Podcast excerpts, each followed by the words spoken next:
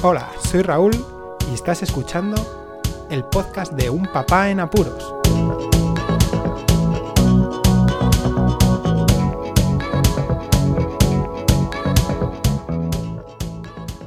Advertencia. Si hay niños escuchando este episodio, aquí pueden decirse cosas que no deberían escuchar. Ya os he avisado. Y ahora sí comienza el episodio.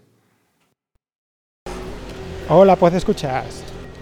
Ahora que se acercan las fechas navideñas, uno de los grandes apuros que tenemos los papás, y seguro que lo entendéis, es cuando los niños se acercan a cierta edad y empiezan a preguntar y a cuestionarse la existencia de Papá Noel y los Reyes Magos. Eh, yo recuerdo que en mi época, pues como todo el mundo supongo, entre los niños se hablaba del tema, que si existía, que si no, que si son los padres.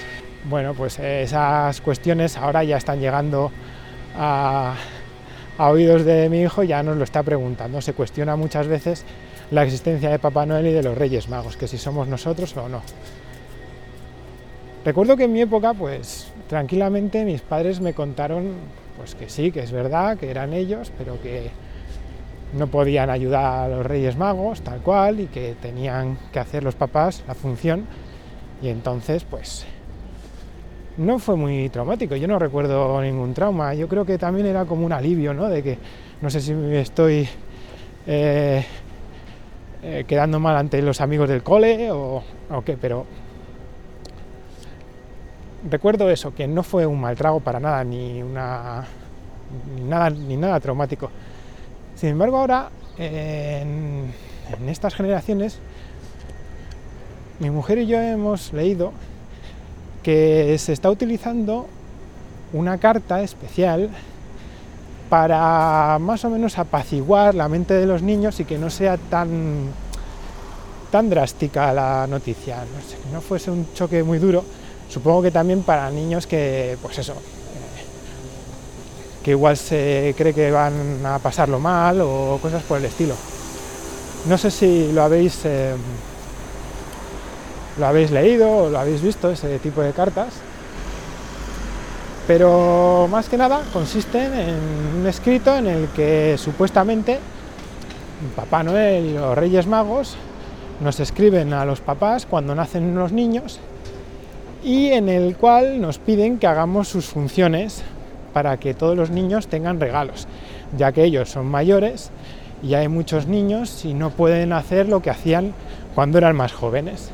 Entonces, de esa forma los niños parece ser que captan la idea, ni hay mentiras y también es verdad lo que se cuenta en el cole y es como que lo sobrellevan mucho mejor. Eso parece, no lo sé.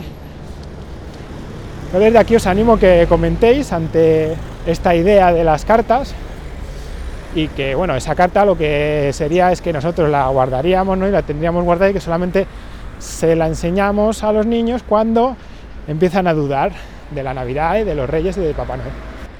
No sé qué pensáis, o si hay algún psicólogo especialista en este tipo de lides, si puede ayudarnos a los papás, si es bueno hacer esto, si da igual, si depende del niño, supongo que también, ¿no? Pero bueno, que es una cosa curiosa y que nos puede sacar de más de un apuro a los papás y sobre todo cuando vienen varios. Ahora mi hijo mayor se lo va a pasar bomba con sus hermanos y no creo que tenga ningún problema, todo lo contrario. A mí me pasó lo mismo con mi hermana pequeña y era como ilusionante. Bueno, aquí un episodio corto. Muchísimas gracias por escucharme y hasta luego.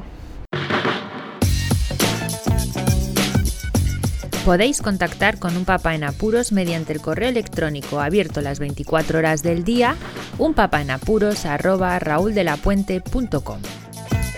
También podéis seguir las cuentas de Twitter y Facebook oficiales, arroba unpapaenapuros. Estamos en todas las plataformas de podcasting y para que incluyáis el programa en vuestro gestor de podcast favorito podéis utilizar la dirección corta bit.ly barra un en apuros. Para que no os preocupéis, toda la información sobre el podcast se encuentra en unpapanapuros.rauldelapuente.com y también en las notas de cada episodio. Por cierto, no os olvidéis de dejar una reseña en iTunes, dar un me gusta en iBox y compartir cada episodio en las redes sociales. Así nuestro podcast será más visible y llegará a más gente. Muchas gracias, Poz Escuchas.